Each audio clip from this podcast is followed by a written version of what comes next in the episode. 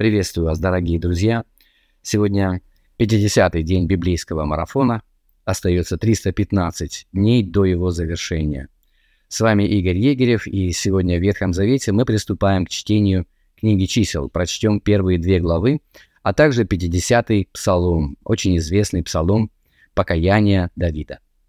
А в Новом Завете мы прочтем часть третьей главы Евангелия от Марка, стихи с 1 по 21.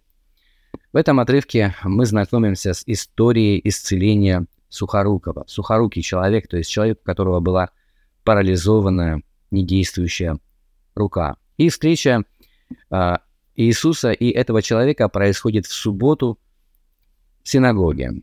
Э, Иисус в это время уже находится под пристальным вниманием его оппонентов, которые ищут всякого повода, чтобы придраться к чему-то, чтобы обвинить Иисуса в чем-либо.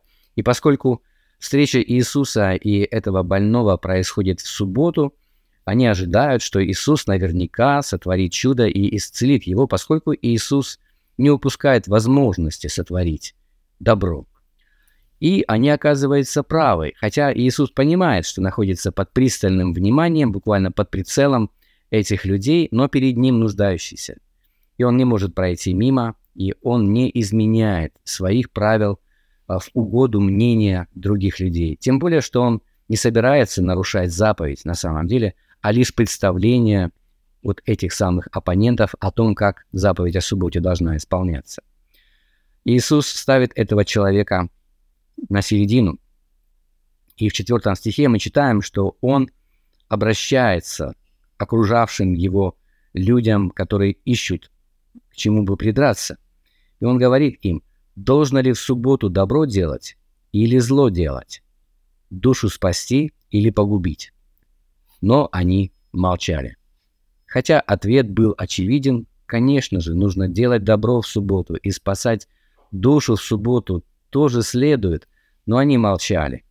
А, и мы читаем о том, что Иисус скорбит об ожесточении их сердец, ну и далее он исцеляет этого человека. Из этой истории мы узнаем то, почему Иисус был таким деятельным, почему он не упускал возможности сотворить добро, и видим мы это из того, как он ставит свой вопрос перед этими людьми. Давайте посмотрим на четвертый стих. «Должно ли в субботу добро делать или зло делать, душу спасти или погубить?» Если бы Иисус не исцелил этого человека, ну что ж, можно было бы сказать, что он просто не сделал добру. Или, может быть, не спас душу. А, но Христос а, здесь проводит связь между неделанием добра и деланием зла. Должно ли в субботу добро делать или зло делать? Душу спасти или погубить? То есть с точки зрения Иисуса Христа упущенная возможность сотворить добро есть автоматическое сотворение зла.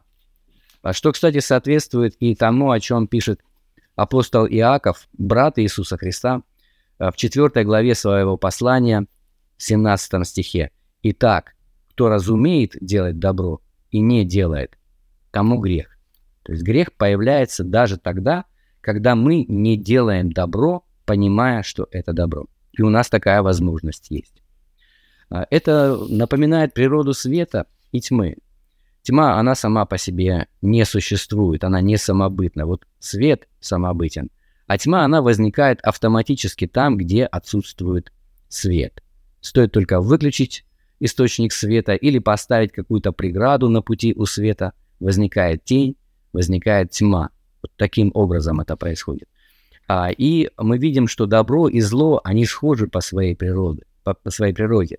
Зло, оно возникает там, где отсутствует добро. Поэтому Иисус и ставит свой вопрос таким, таким образом. Должно ли делать добро или зло делать?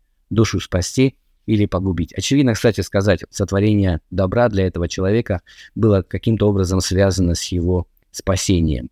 С тем, что этот человек начинает верить в Иисуса Христа как Сына Божьего. И Христос дает ему все, и здоровье физическое, и также возможность спастись через это исцеление. А, давайте научимся у Иисуса Христа.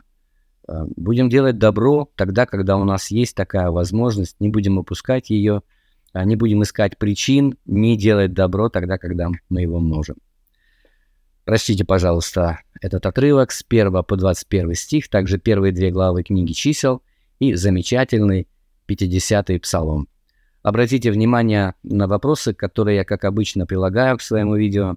Задавайте ваши собственные и комментируйте, ставьте лайки.